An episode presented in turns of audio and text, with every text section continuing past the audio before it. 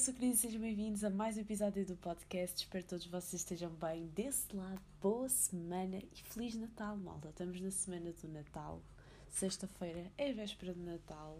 Eu confesso que estou só entusiasmada pelas sobremesas. Sou sincera. Pensava que eu ia dizer pelas prendas. É, podia dizer pelas prendas, mas não. É mesmo as rabanadas, as loterias. Olhem, saudades. Se bem que eu não posso falar muito porque no último mês nós temos feito aqui em casa loteria várias vezes e rabanadas nós compramos já feitas aqui na Póvoa porque há um café que, que ganhou mesmo concurso, sabe? Primeira rabanada, Poveira, essa coisa. Uh, não sei qual é o nome do prémio certo, mas acho que é qualquer coisa deste género. E então nós compramos uh, várias vezes naquele café porque são mesmo boas, malta. Tipo, ganharam o prémio e foi bem merecido. Mas não podia deixar de, de vos desejar Feliz Natal um, no entanto, não é esse o tema do, do episódio 2. No episódio 2 vamos falar sobre nicho saturado. Que para quem não sabe, o nicho é aquele tema principal que vocês discutem nas redes sociais, um, no mercado que vocês se inserem, pronto.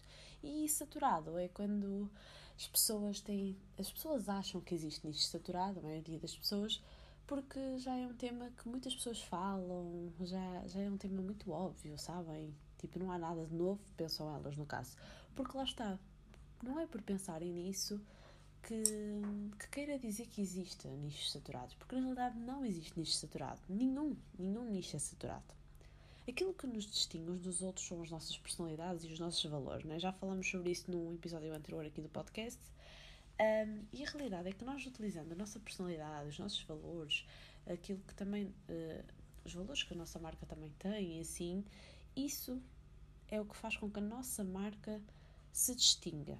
Imaginem, se eu sou maquilhadora, né? vamos supor, eu sou maquilhadora, eu posso fazer maquilhagem. A partir da maqui maquilhadoras, maquilhagem, enfim, o nicho de maquilhagem em si é um nicho que as pessoas têm a tendência a dizer que já está muito saturado, porque existem muitas pessoas a falar sobre isso, ainda para mais nós temos aí desse lado as influencers, que com, algumas delas começaram assim, por serem influencers de beleza e fazerem maquilhagem assim, então as pessoas têm a ideia que o nicho maquilhagem já está muito saturado, mas na realidade não está.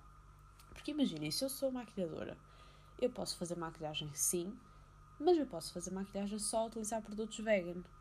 Ou posso me destacar porque, sei lá, faço maquilhagens mais básicas. Imagina, em vez de ser aquele robô que né, cara cheia de base e assim. Não, uma maquilhagem assim que até dá um ar mais natural.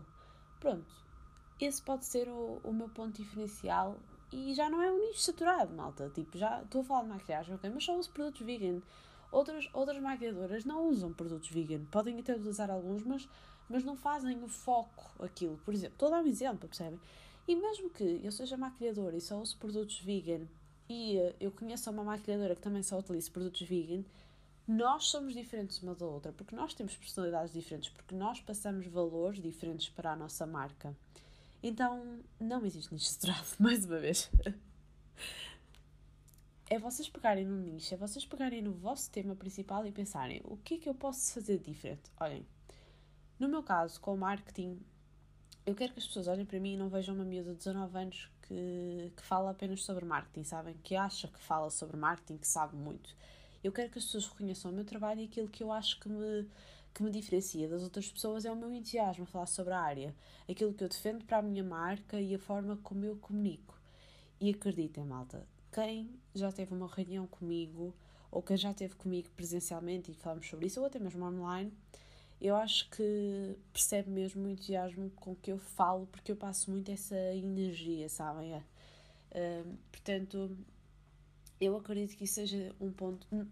Agora, não é o meu ponto diferencial forte, mas é um dos meus pontos diferenciais e é um pouco por aí. Vocês também perceberem o que é que me diferencia das outras marcas, o que é que me diferencia dos meus concorrentes, ok? Um, autoconhecimento aqui também é fundamental. Ouvirem também o que os vossos amigos, familiares têm a dizer de vocês, porque imaginem, vocês têm uma percepção de vocês, uh, ou seja, vocês sabem como é que vocês são, ou vocês enfim, vocês pensam que sabem ou sabem, whatever. Isso depois lá está, depende muito do autoconhecimento que nós temos. Mas também é importante falarmos com as pessoas que são mais próximas a nós para percebermos a percepção que eles têm sobre nós. Uh, porque às vezes para os nossos próprios, nós, nós queremos estar a passar uma imagem, mas às vezes nós estamos a passar uh, uma imagem diferente do que era suposto. E por isso é que é importante vocês falarem com as vossas pessoas mais próximas, seja amigos, seja familiares, seja namorado, namorada, e também se conhecerem a vocês. Porque isto vai-vos ajudar quando vocês estiverem a definir os valores da vossa marca, uh, o que é que vos vai diferenciar dos outros, das outras pessoas. E também é importante, lá está, que estejam atentos à concorrência e terem esta capacidade analítica de perceberem quais são os vossos maiores concorrentes. E os vossos maiores concorrentes falamos, imaginem, se vocês são de, Portugal, ok, concorrentes de Portugal, mas também podem ir para o Brasil, também podem ir para os Estados Unidos, enfim, inspirarem-se nessas pessoas e verem o que é que eles andam a fazer. Um, e a fazerem de diferente que os distingue e que faça com que as pessoas queiram comprar os seus serviços. As pessoas não compram de vocês só porque imaginem, sei lá, vamos supor, vocês são vamos na mesma no, no exemplo das maquiadoras. Uh, imaginem, vocês têm um rímel e vocês vendem um rímel, mas a questão é que existem imensos rímels no mercado. Então, porquê que a pessoa vai comprar um rímel a vocês? É porque, sei lá, este rímel vai dar mais volume, mas existem imensos que são assim, existem imensos que prometem isso. Vocês têm que pensar é que tipo de comunicação é que eu tenho, que tipo de aproximação é que eu tenho com quem me segue. Sei lá, eu posso vos dizer, olhem, eu esta semana eu vi o podcast da Boca Rosa que ela fez nos sócios. Não sei se vocês veem isso. Veem, no caso. Eu vejo porque eu, eu vejo no YouTube, mas eu não sei se vocês ouvem o podcast. Uh, os sócios, se não, se não tipo, se não conhecem, se nunca ouviram, pesquisem no YouTube ou no Spotify, enfim. Estou aqui a promover um. No meu podcast, estou aqui a promover um outro podcast. Incrível, mas, mas é mesmo bom, eu adoro ver. E eu vi o da Boca Rosa, não é? Bianca Andrade. Eu acompanho uh, a Bianca, sei lá, ela começou há 10 anos uh, no YouTube e eu devo, um, eu devo acompanhá-la para há 8 anos. Uh, eu há 8 anos tinha 11, é por aí, eu quando tinha 10, 11 anos comecei a acompanhá-la. Portanto, há mais ou menos 8 anos assim que eu acompanho. Mesmo no início, ela pouco faturava com, com o YouTube ainda. E hoje em dia ela tem uma marca, ela construiu o seu império eu sou tão próxima dela, eu acompanhei tanto o crescimento dela e a história dela e ainda hoje acompanho que eu não pensaria duas vezes em comprar o rímel dela ou qualquer tipo de produto que ela tenha. Mas eu não compro pelo produto, eu compro pela pessoa. Percebem o que eu quero dizer? E as pessoas, em geral, cada vez mais são assim.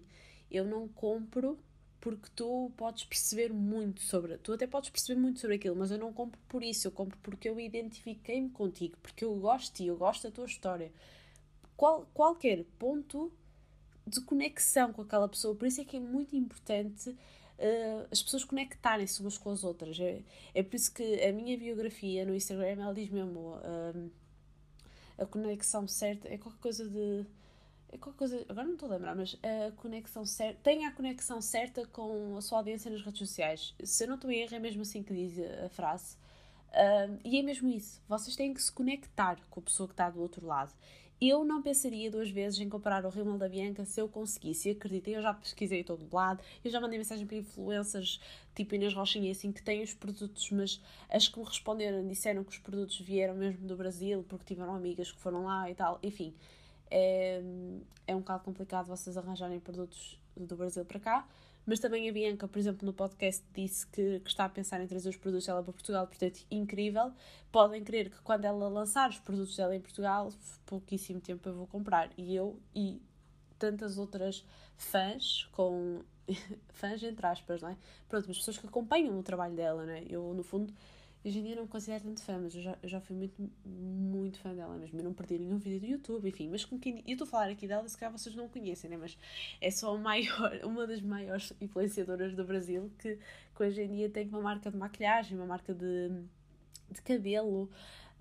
Um, e também ela, lançou, ela tem um escritório que é 100% Instagram, uh, Instagramável e, e ela fez todo um lançamento para lançar o escritório. Tipo, é um escritório, malta, mas ela fez todo um lançamento por trás. Ela criou ali um buzz que foi incrível. Ela também falou um pouco sobre isso no episódio do podcast. Um, pronto, então percebem aquilo que, que eu quero dizer? E é, e é isto mesmo que eu queria falar das influenciadoras. E as influenciadoras são um exemplo perfeito. Elas criam uma comunidade criam uma comunidade que sabe tudo, ou praticamente tudo da vida delas.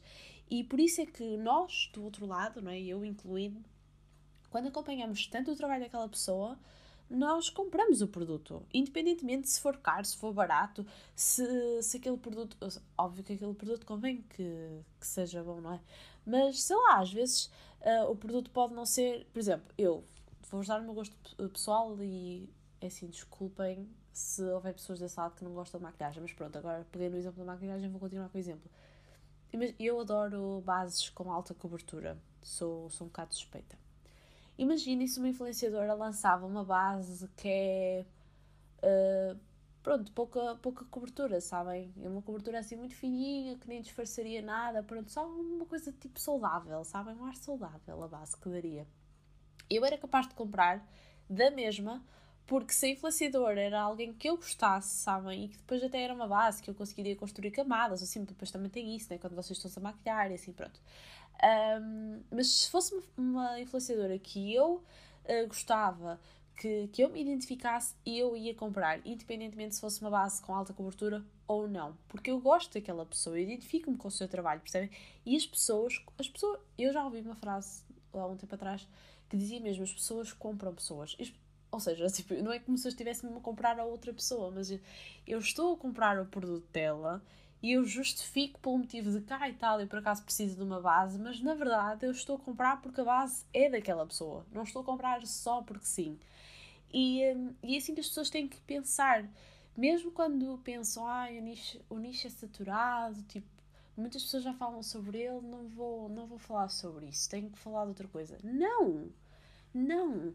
Começa agora, começa a diferenciar-te, constrói uma comunidade, cria conexão, um, e vais ver que mais tarde ou mais cedo isso do nicho saturado já não vai existir para ti, tu já não vais achar isso, porque as pessoas vão comprar da mesma a ti porque identificam-se contigo. E é isto, malta. Vou terminar o podcast por aqui. Esta foi mesmo a minha mensagem de hoje. Uh, no fundo, também aproveito para dizer que não desistam de ter um negócio próprio só porque acham que já existem imensas pessoas a fazer isso ou a falar sobre isso. Não desistam por isso, ok? portanto, lutem pelo que vocês querem. Se vocês querem um negócio de maquilhagem, se vocês querem um negócio de marketing, se vocês querem, sei lá, uma loja de roupa, uh, não pensem que há um nicho, que, que o nicho já está saturado.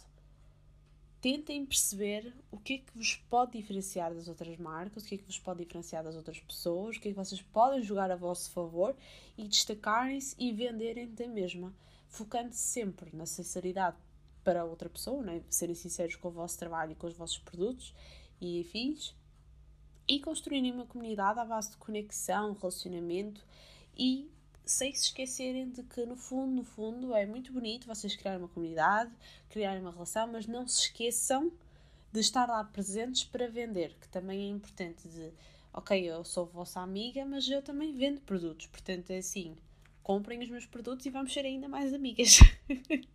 Percebem? Mas é isto, malta. Vou terminar o podcast por aqui. Espero que vocês tenham gostado. Tinha o podcast com os vossos amigos e familiares que acham que ainda existe nicho saturado e vamos tentar mudar esse, esse pensamento. E é isso, malta. Ah, se ainda não me seguem no Instagram, sigam-me por lá, arroba a Cris Simões, sendo que o Simões tem outro S no final, além do, do S do Simões. Eu digo sempre isto, né? Vocês já sabem. e eu vejo-vos no próximo episódio. Mais uma vez, Feliz Natal, um grande beijinho e tchau!